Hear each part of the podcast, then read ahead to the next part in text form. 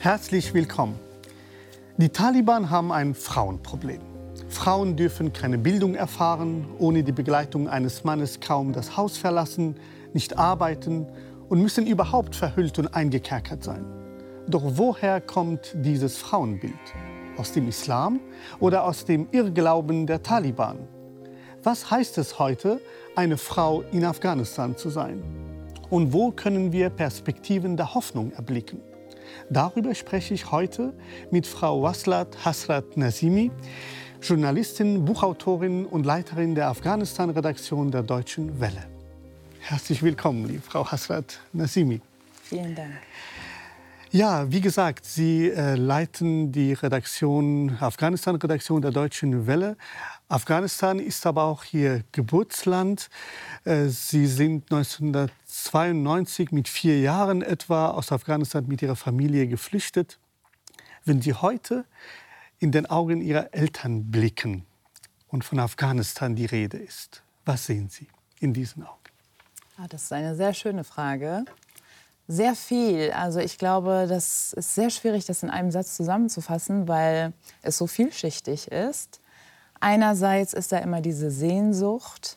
Ähm, mein äh, Nachname bedeutet ja Hasrat, bedeutet ja auch Sehnsucht. Und meine Eltern haben diesen Namen noch mal an unseren eigentlichen Nachnamen hinzugefügt, als wir nach Deutschland gekommen sind, mhm. weil es so viel für sie bedeutet, diese Sehnsucht für die Heimat, diese Sehnsucht für das Heimatland. Ähm, Sehnsucht, aber natürlich auch Trauer, Frustration, aber auch, ja, ich denke mal auch Resignation. Also das, die Hoffnung, dass irgendwann mal vielleicht eine Rückkehr da ist oder dass das Land bessere Zeiten sieht, ist eigentlich nicht wirklich mehr da. Ich meine, ich bin auch ein äh, Flüchtlingskind und teile mit Ihnen äh, diese ähnliche Geschichte aus Afghanistan auch. Und Kabul ist in der Tat für mich auch ein Sehnsuchtsort, äh, ein Ort, der, ja, der mich immer wieder anzieht, begleitet, auch in gewisser Weise schmerzt.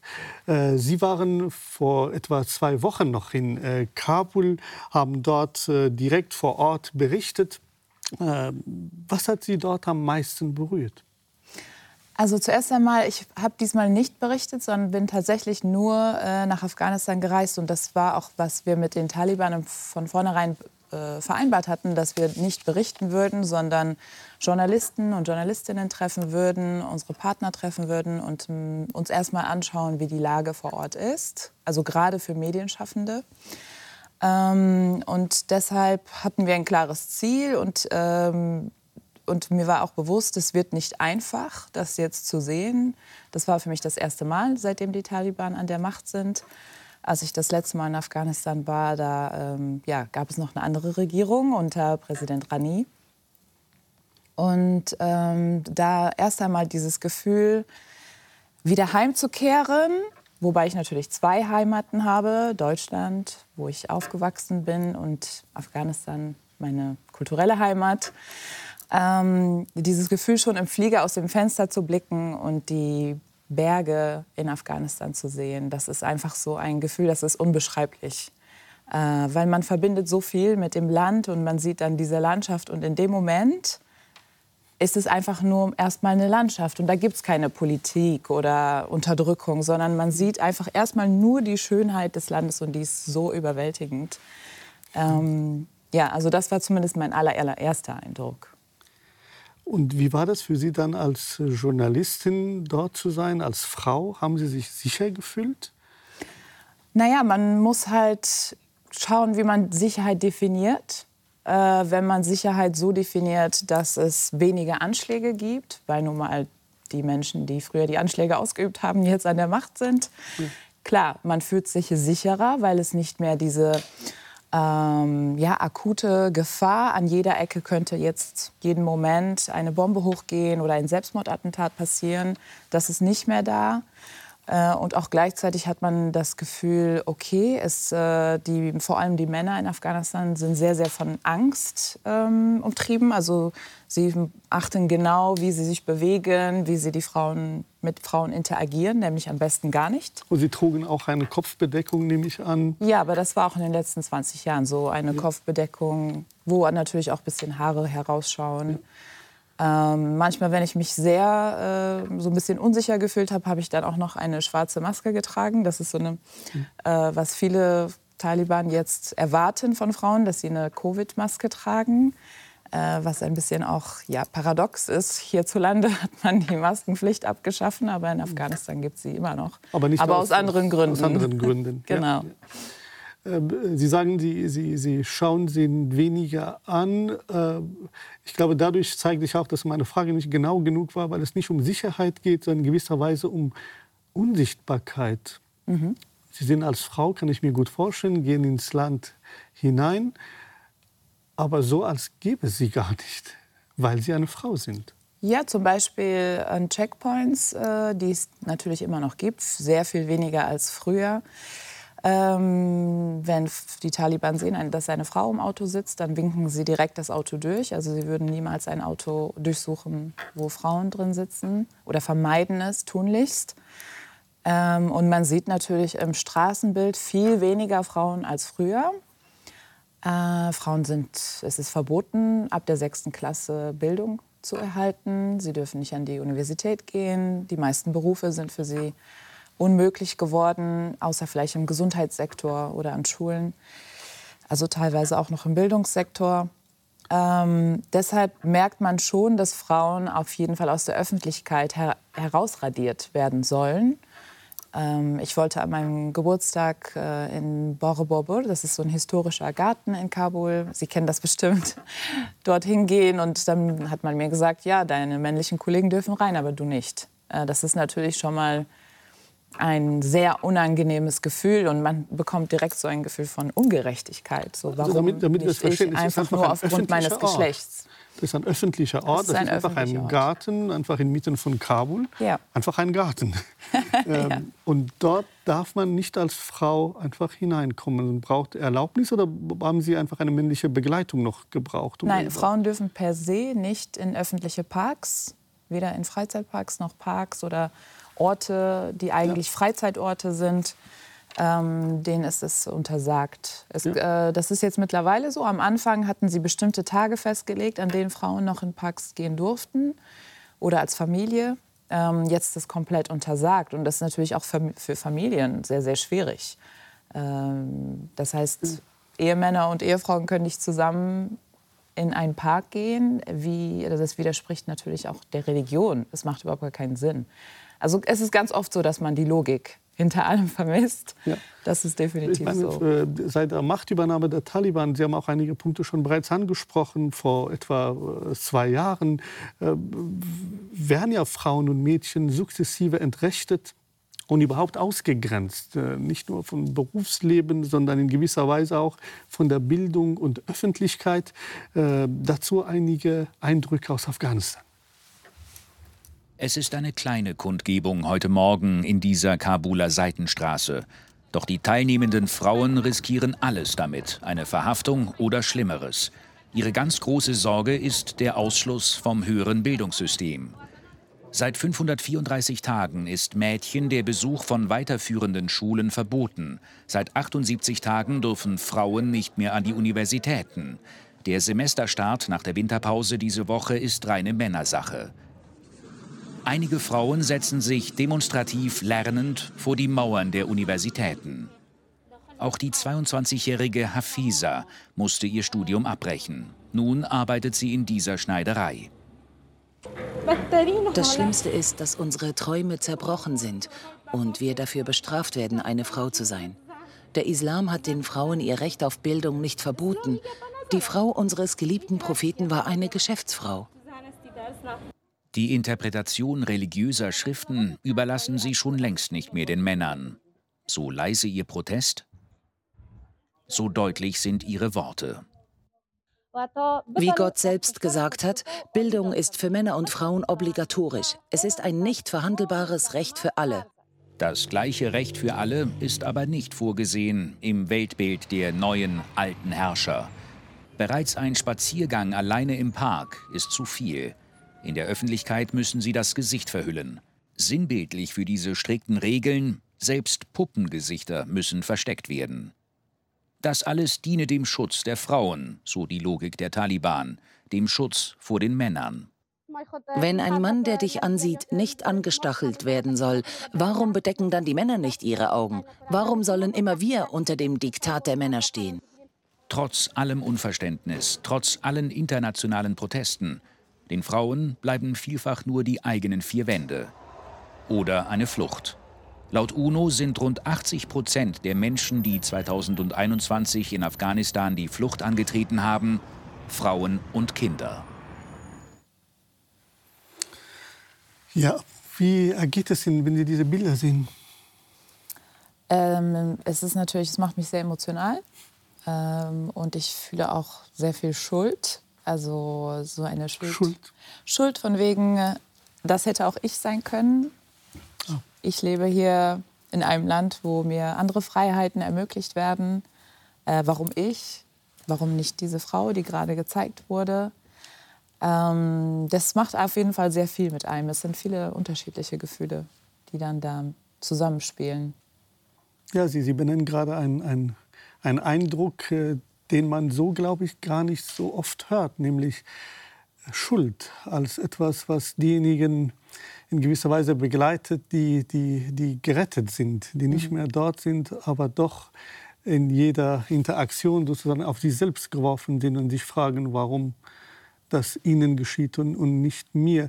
Was mir auffiel, gerade bei, bei diesen Bildern am Anfang und das auch des Öfteren, äh, äh, dass die Frauen für Rechte gerade stehen, demonstrieren, obwohl sie unglaublich in Gefahr sind. Und ich bin unglaublich auch erstaunt, wo die Männer sind. Müssen Frauen selbst in Afghanistan für Rechte gerade stehen? Denn ich hätte erwartet, dass nicht einfach eine Handvoll Frauen dastehen und für ihre Bildung äh, laut sind, sondern Menschen, die starken Löwen aus Afghanistan. Wo waren sie? Ähm, es war ja so, dass gerade am Anfang, als äh, Frauen Universitätsbildung verboten wurde, dass auch viele Männer äh, protestiert haben. Ähm, sie haben zum Beispiel gesagt, also die haben ihre Kursräume verlassen oder haben gesagt, wir werden nicht an den ähm, Examen teilnehmen.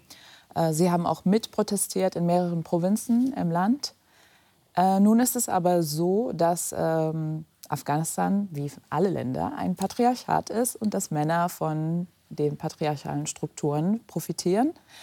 Ähm, und natürlich ist das auch in Afghanistan so. Und gleichzeitig werden Männer, die sich diesen Strukturen widersetzen, umso mehr bestraft. Und in Afghanistan ist es sogar so, dass die Taliban sagen, wir bestrafen nicht die Frauen selbst dafür, wenn sie über die Stränge schlagen nach, ihren, nach ihrer Definition, sondern die Männer zu Hause werden bestraft. Also das ist besonders perfide, weil das bedeutet auch, dass dann ihre Macht bis in, das, bis in die Familienstruktur hineingeht. Natürlich würden dann äh, der Vater oder der Bruder sich das dreimal überlegen, bevor sie ihrer Schwester oder ihrer Tochter erlauben, erlauben äh, nach draußen zu gehen oder eine bestimmte Sache zu machen, die vielleicht ja, nicht so gern gesehen ist.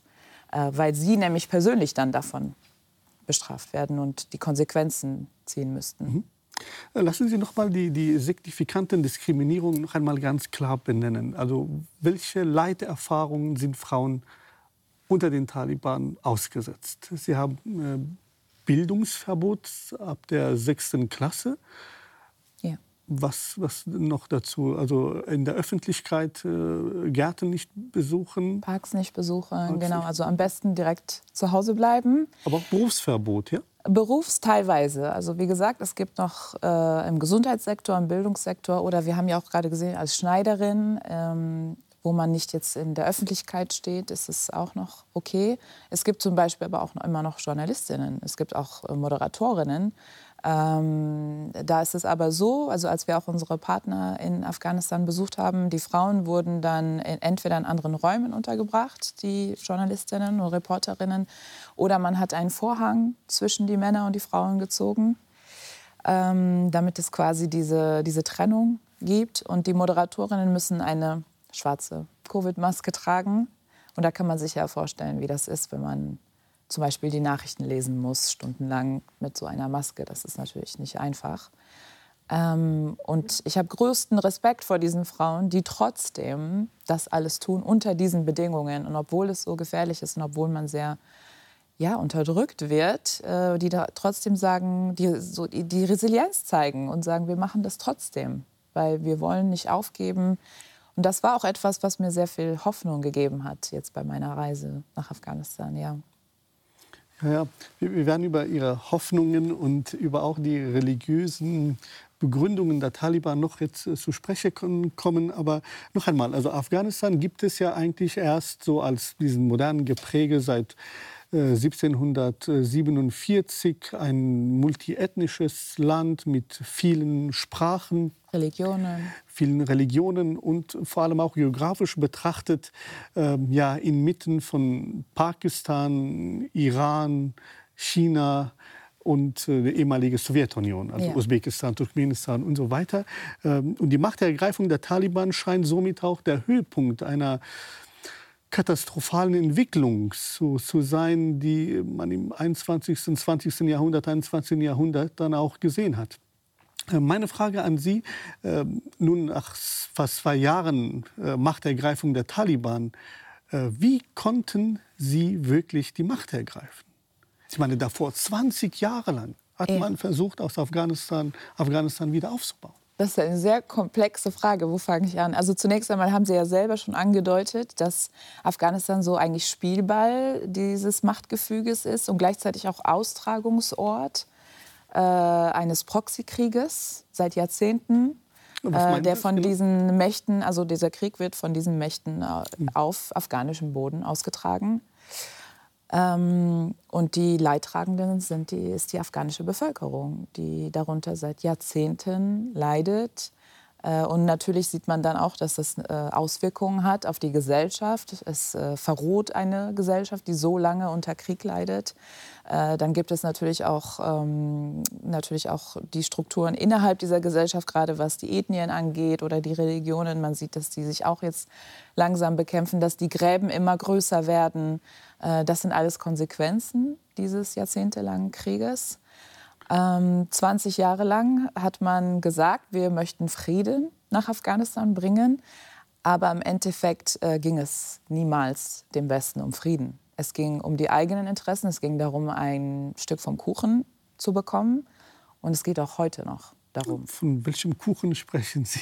Naja, Afghanistan hat eine geostrategische, sehr, sehr wichtige Position in Asien. Es liegt quasi im Herzen von Asien. Äh, und gleichzeitig gibt es Ressourcen in Afghanistan, die auf über eine Trillion geschätzt werden, über eine Trillion US-Dollar. Also Bodenschätze. Bodenschätze, unter anderem Lithium. Ne, das kennen wir, das brauchen wir für unsere Elektroautos oder für unsere Handys. Das ist äh, unabdingbar. Ähm, und davon gibt es in Afghanistan reichlich. Und äh, Jahrelang hat man versucht, davon ein Stück mitzubekommen. Jetzt hat man sich so ein bisschen zurückgezogen, aber das bedeutet meiner Meinung nach nicht, dass die USA nicht mehr mit, mitspielen. Mhm. Äh, wenn auch also wenngleich auch gerade momentan eher Russland und China die dominanteren Mächte sind, die versuchen jetzt mehr an Präsenz zu gewinnen. Ähm, das habe ich auch direkt, als ich in Kabul angekommen bin. Am Flughafen ist ein großes Schild am Flughafen, wo dann steht die Zukunft Chinatown in Kabul. Das ist etwas, was ich nie erwartet hätte, ja, in ja. Kabul zu sehen. Ähm, und, äh, aber ja, es ist einfach die, die Realität. Äh, schauen Sie, wenn die, wenn die von Westen reden, ich habe immer so ein bisschen an, an ähm Skepsis äh, meldet sich in mir, wenn, wenn, wenn man etwas äh, pauschal sozusagen von den Westen redet. Ja, äh, weil, weil äh, lass uns ein bisschen konkreter werden. Äh, welche Rolle spielt dabei zum Beispiel die Schweiz? 17.000 äh, Menschen aus Afghanistan befinden sich, befinden sich gerade in einem Asyl Prozess. Äh, das heißt, auch von der anderen Seite sind diese Länder ja mit Afghanistan konfrontiert. Mhm. Ähm, äh, welche Mitverantwortung äh, der West, der Europäischen Union, der Schweiz, würden Sie genau und konkret hier benennen? Vielleicht würde ich die Schweiz ein bisschen ausnehmen. Aber es geht ja insbesondere um die Verantwortung der das USA. Sie sehr klug, Schweiz aus. es geht ja vor allem um die Verantwortung der USA, die in Afghanistan einmarschiert sind. Und die restlichen äh, Alliierten sind gefolgt, unter anderem auch Deutschland, äh, Frankreich und andere EU-Länder. Ähm, und diese Länder haben äh, eine Präsenz, eine militärische Präsenz in Afghanistan gehabt. Sie wollten die Taliban stürzen. Nachdem sie das geschafft haben, und sie haben es sehr schnell geschafft, innerhalb von wenigen Wochen waren die Taliban gestürzt, dann ging es darum, diese Präsenz zu legitimieren. Und ein gute, eines der Gründe für diese Legitimation waren die afghanischen Frauen. Da gibt es diese große, also berühmte Rede von Laura Bush, der, der, der Frau des ehemaligen Präsidenten Bush, George W. Bush. Ähm, sie hat im Radio eine große Rede gehalten, wie wichtig es ist, die afghanischen Frauen zu erretten. Ähm, nun, das äh, mag wohl eine Rettungsfantasie gewesen sein. Also ich, in meinem Buch schreibe ich auch davon, dass es die Rettungsfantasie der weißen Feministinnen war, äh, denen es aber nicht wirklich um Selbstbestimmung der afghanischen Frauen ging, sondern eigentlich ging es um militärische Interessen. Und diese weißen Feministinnen haben sich die Hände gegeben und im Schulterschluss mit dem Militär in den USA, äh, mit diesem militärischen Komplex, diesen ja. Krieg in Afghanistan legitimiert und das 20 Jahre lang. Das heißt, dadurch würden die sagen, dass auch dort auch Frauen nicht als Zweck an sich, sondern als Mittel für einen anderen Zweck benutzt Richtig. wurden, weil man eben in einer bestimmten Rhetorik der Errettung der Frauen in Afghanistan andere Interessen verfolgt hat. Ähm, Ursula Leubli, Chefin der äh, Sektion Zentral- und Nordasien bei der Direktion für Entwicklung und Zusammenarbeit, sagte unmittelbar nach dem Bildungsverbot der Frauen in Afghanistan, ich zitiere sie, wenn keine Frauen mehr in Hilfswerken arbeiten dürfen, können große Teile der afghanischen Bevölkerung nicht mehr erreicht werden.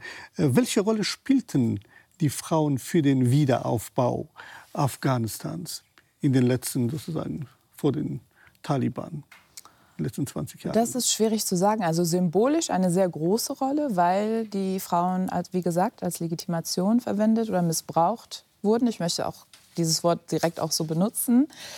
Ähm, man hat quasi gesagt, oh, jetzt wegen uns können Mädchen wieder zur Schule gehen. Dann wurden Zahlen genannt, die eigentlich überhaupt nicht der Realität entsprachen. Äh, wenn man genauer hingeschaut hat, hat man gesehen, wie viel Geld, die, das eigentlich in Schulen fließen sollte, äh, in die Taschen von korrupten Politikern und Warlords geflossen ist. Äh, teilweise gab es diese Schulen überhaupt nicht. In vielen Gebieten des Landes äh, sah die Realität, die Lebensrealität von Frauen nicht anders aus als heute. Für viele Frauen in Afghanistan hat sich überhaupt nichts verändert, seitdem die Taliban an der Macht sind. Äh, wir haben nur von diesen Frauen nicht gehört, weil es hat nicht dem Narrativ entsprochen. Äh, das Narrativ war, die, der westliche Einsatz in Afghanistan bringt Frauen Rechte und Freiheit und ab jetzt können alle Frauen arbeiten äh, und ihr eigenes Geld verdienen und äh, sich bilden und zur Schule gehen. Aber die Realität ist eine andere. Es gab natürlich diese Frauen, aber es war eine äh, Minderheit in Afghanistan. Und diese Minderheit waren die Ersten, die das Land verlassen mussten, weil sie gefährdet waren. Darf ich Sie eine, Ihnen eine, eine, kritische Frage stellen? Weil Sie haben ja, auch in der Zeit ja auch als Journalistin gearbeitet. Haben Sie nicht darauf aufmerksam gemacht, dass es so einen großen Missstand gibt? Oder ist Ihnen auch dieser Missstand erst danach so drastisch aufgefallen? Wir haben, meine Kolleginnen und ich, wir haben schon darauf aufmerksam gemacht. Und natürlich muss man auch unterscheiden, was die Berichterstattung, äh, die jetzt zum Beispiel die deutsche oder englische Berichterstattung angeht, über Afghanistan von der Berichterstattung äh, auf Dari und Pashto für Afghanistan. Das machen wir in der Afghanistan-Redaktion. Da gibt es natürlich große Unterschiede, weil die Zielgruppe eine ganz andere ist. Aber auch ich muss mir selber da an die Nase fassen und sagen, klar, ich hätte auch meine Stimme lauter erheben müssen.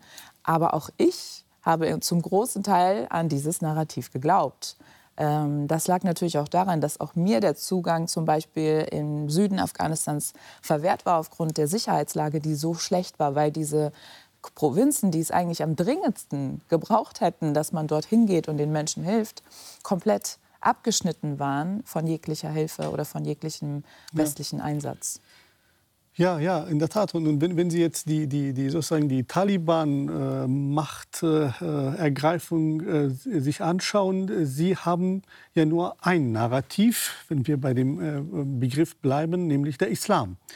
Ähm, und wir haben, nachdem wir über die die aktuelle Lage Afghanistans gesprochen haben und die, was, äh, die, äh, wie es den Frauen heute geht und wie es dazu gekommen ist, kommen wir sozusagen zu unserem Hauptthema, nämlich ähm, Islam und Afghanistan. Woran glauben eigentlich die Taliban? Die Taliban glauben an ihre Ideologie. Ähm, meiner Meinung nach geht es nicht nur um die, ja, es geht, also es gibt oft diese Sache, ja, sie sind hauptsächlich dominant Pashtun und es geht um ihnen um ihre eigene Stammestradition. Das mag zum einem gewissen Grad stimmen, aber was sie anleitet, was sie zusammenhält, ist ihre Ideologie. Und äh, diese Ideologie ist ähm, eine Ideologie, die nicht viel mit der Realität in Afghanistan zu tun hat, weil sie nicht aus Afghanistan stammt. Welche Ideologie und woher das, kommt diese? Eigentlich wissen Sie das ja besser als ich. Aber nein, nein, nein. es ist ja, äh, die Taliban verfolgen ja, ähm, ihre Ideologie ist ja eine deobandische Tradition, die eigentlich aus äh, Südost, Südostindien, wenn ich mich nicht irre, kommt. Ähm, und eigentlich eine Konsequenz aus der Kolonialzeit war. Und, äh, und sie heißt Deobandi, weil ein Ort Deoband hieß, wo genau. sozusagen genau. ihren, ihren, ihren Schulen dort, äh, ihre sogenannte Madrasa, religiöse, primitive Schulen dort eben verortet wurden. Und sie haben sich sozusagen als eine Reaktion der sehr massive Eingriff der, der britischen Kolonialherrschaft dann auch gebildet und in gewisser Weise als eine puristische Form mhm. religiöser Identität auch dort verankert. Äh, was hat das mit den heutigen Taliban nun zu tun? Ich glaube, dass diese Ideologie auch das ist, was sie zusammenhält, was ihnen ähm, es erleichtert hat, 20 Jahre lang diesen Kampf, gegen diesen erbitterten Kampf gegen den westlichen Einsatz, also gegen den Einsatz der Truppen zu führen, weil diese Ideologie sie ja so, so, so, so, so stark zusammenhält. Anders kann ich es gar nicht sagen. Es funktioniert wie ein Kleber. Ja. Äh, und auch jetzt noch, äh, obwohl es Differenzen gibt, obwohl die Taliban aus bestimmten, aus verschiedenen Gruppen bestehen, die äh, vor allem gerade auch, was die, ähm, was die oberste Riege angeht, sehr große Unterschiede haben und auch unterschiedliche Ansichten, was zum Beispiel die Bildung der Frauen angeht. Es gibt Taliban, in den obersten Reihen, die sagen, wir möchten, dass die Mädchen zu Schulen gehen. Wir stimmen dem nicht zu. Die wollen eher auch eine internationale Anerkennung. Das ist deren Ziel. Zum Teil ihre Töchter sind auch an, an, genau. an Universitäten, aber in Pakistan und Katar, genau, ja. wo ihre Familien sich auch aufhalten. Ähm, aber im Endeffekt zählt das, was der Amir al-Mominin sagt und also der äh, Supreme Leader der Taliban. Der Führer der Gläubigen sozusagen genau. wortwörtlich, ja. Genau, und wenn der sagt, und äh, die Mädchen dürfen ab der sechsten Klasse nicht zur Schule gehen, dann ist das so. Ähm, von daher, aber, aber die afghanische Bevölkerung, für die ist diese Ideologie eigentlich fremd. Was nicht heißt, dass sie nicht ihre eigenen Traditionen haben. Und auch viele dieser Traditionen äh, besagen natürlich auch, dass Frauen eher zu Hause bleiben sollen, dass man sie beschützen muss, dass sie in einem geschützten Bereich leben sollen. Aber grundsätzlich ist diese Ideologie hm. ihnen fremd. Aber Frau Hassan, was für ein Islam hat in Afghanistan sonst denn geherrscht vor den Taliban? Ja, ich frage mir jetzt warum, wieder eine Frage, warum, die Sie eigentlich besser beantworten können. Wir, können ja gemeinsam sozusagen auf der Suche uns machen. Äh, und zwar deshalb, weil ähm, es ist schon fraglich, warum das gerade in Afghanistan funktioniert. Ja. Also, äh, warum funktioniert es gerade dort so gut? Klar, sie haben Angst, haben sie gesagt. Auch ihre ersten Eindrücke waren auch, dass die Männer sehr, sehr unter Druck stehen. Sie wissen, dass sie, dass sie sozusagen nicht das sein können und sind, was, was sie wollten. Aber jenseits der Angst scheint mir doch. Also, ich glaube, liegt das, das am Islam? Äh, ich glaube nicht, dass es am Islam liegt, absolut nicht. Äh, ich glaube, es, hat, es gibt mehrere Ebenen. Also die eine Ebene ist, also in Afghanistan ist es ja so, und ich denke mal, das wäre wahrscheinlich auch in jedem anderen Land der Welt so, dass ein Extrem ein anderes Extrem kreiert. Und äh, diese letzten 20 Jahre waren auch ein Extrem, was eigentlich mit der Realität der afghanischen Bevölkerung, mit, mit der Lebenswelt der afghanischen Bevölkerung nicht so viel zu tun hatte. Es war ein bisschen ein, ein, ein fremdartiges Konstrukt, was man versucht hat, ich sag mal, die Demokratie, die man versucht hat in Afghanistan zu errichten, aber nach einem westlichen Vorbild. Das hat natürlich hinten und vorne nicht funktioniert. Ähm, und dann gleichzeitig, also die erste, die erste Taliban-Herrschaft war ja eine Konsequenz aus der Mujahideen-Bewegung, die so gewaltvoll war und wo so viele Menschen gestorben sind, wo Frauen auch sehr schlimm behandelt wurden, wo ihnen sehr viel Gewalt angetan wurde, wo sie verschleppt wurden, zwangsverheiratet wurden und so weiter. Also Mujahideen waren gerade die Widerstandskämpfer, die gegen die sowjetische Invasion in Afghanistan genau. gekämpft haben. Genau. Ähm, ähm, die, Frage, die, die ich Ihnen gerne stellen wollte, ich habe Sie unterbrochen. Ja. Sie können sozusagen weitermachen, da wo, wo, Sie aufgehört haben. Und das noch verbinden mit, mit Ihrer Antwort. Ähm, wie Ihr Eindruck war, wie geht es den Menschen in Afghanistan heute? Sind sie nicht religionsmüde? Ich meine, jede Regierung, die kommt, propagiert. Im Diaspora sind Satellitfernsehen voll von Religion. Jeder Mensch steht da. Das ist das Dauerthema fast aller afghanischen Familien. So ist mein Eindruck im Inland und Ausland. Sind sie nicht religionsmüde? Soll man nicht einfach aufhören mit diesem toxischen System der Religiosität? Ich glaube schon, dass es natürlich sehr viele Afghaninnen und Afghanen gibt, die dessen müde sind, gerade auch die, die die erste Taliban-Herrschaft mitbekommen haben. Äh, die damit nichts mehr zu tun haben möchten. Aber so die Mehrheit ist, glaube ich, nicht der, der Religion müde, was die, was die private Religion angeht. Also wenn es dann an das Private geht, wo es jetzt nicht um eine Institution geht, ist meine Erfahrung, ich habe jetzt keine Studien, aber es ist meine Erfahrung, ähm, dass sehr die Mehrheit der Afghanen religiös ist. Aber es gibt ja eher eine, ja, eine Prägung, eine eher sophistische Prägung in Afghanistan eine mystische Auslegung und Interpretation des Islam, äh, die sehr eng und sehr tief verwurzelt ist im Land. Ähm, wogegen die Taliban ja auch ankämpfen. Zum Beispiel wird nicht der Geburtstag des Propheten gefeiert, man darf nicht äh, mehr an die Schreine gehen, wo früher die Menschen tagtäglich hingegangen sind, um ein Gebet zu verrichten im Namen eines Heiligen äh, zum Beispiel. Ähm, aber auch die Musik, die ja auch ein Teil ist, also gerade was die Qawwali-Musik angeht, die ja verboten ist. Eine mystische ähm, Richtung sozusagen. Eine mystische Richtung, genau. Also Musik per se ist ja äh, alles, was mit Gesang ist, verboten in Afghanistan. Ähm, aber als ich in Afghanistan war, gab es sehr wohl auch Orte, wo es Musik gab, sogar westliche Musik. Und äh, ich habe auch sogar Taliban erwischt, wie sie heimlich Musik gehört haben. Ja, ja. Aber wissen Sie, also äh, vor dem Hintergrund auf all dem, was Sie gerade jetzt auch berichten, haben Sie noch überhaupt Hoffnung für die afghanischen Frauen, die Sie in Ihrem äh, Buch auch ähm, als Löwinnen bezeichnen? Das ist eine kurze Antwort darauf. Ich glaube, die Hoffnung stirbt zuletzt. Ähm, teilweise war meine Hoffnung sehr gedämpft jetzt in den letzten zwei Jahren, aber seit meiner Reise habe ich wieder sehr viel Hoffnung, weil ich sehe die Resilienz der afghanischen Frauen, aber auch der afghanischen Bevölkerung, der afghanischen Männer. Und ähm, ich habe immer noch die Hoffnung, dass es ein besseres Morgen gibt. Und woher kommt diese Hoffnung? Wer soll die afghanischen Frauen retten? Ganz konkret. Die afghanischen Frauen können nur sich selbst retten, also errettet werden. Äh, das ist, glaube ich, auch jetzt nicht mehr ihr Ziel. Ich glaube, dass die afghanischen Frauen auch jetzt sehr wohl gemerkt haben, dass sie instrumentalisiert wurden. Äh, das war äh, in der Geschichte Afghanistans immer der Fall. Das war jetzt auch nicht nur der Westen, das will ich auch hier noch mal klarstellen. Denn auch in der afghanischen Politik ging es auch immer darum, immer als erstes eigentlich welche Rechte haben Frauen, welche Rechte wollen wir ihnen geben, welche wegnehmen. Also es wurde immer auf den Rücken der Frauen ausgetragen, diese politischen Interessen, auch von den Königen oder von den Bewegungen, Kommunisten oder Mujahideen, alle eigentlich. Ähm, und deswegen glaube ich, dass die afghanischen Frauen es jetzt selbst tun müssen. Und ich, ich möchte sie unterstützen, aber ich gestehe auch ein, als eine Frau, die im Ausland lebt, ist es sehr begrenzt und auch ich kann nicht sagen, was die afghanischen Frauen tun sollten, weil im Endeffekt müssen sie ja damit leben, mit den Konsequenzen. Ja, vielen Dank für das erhellende Gespräch. Danke Ihnen.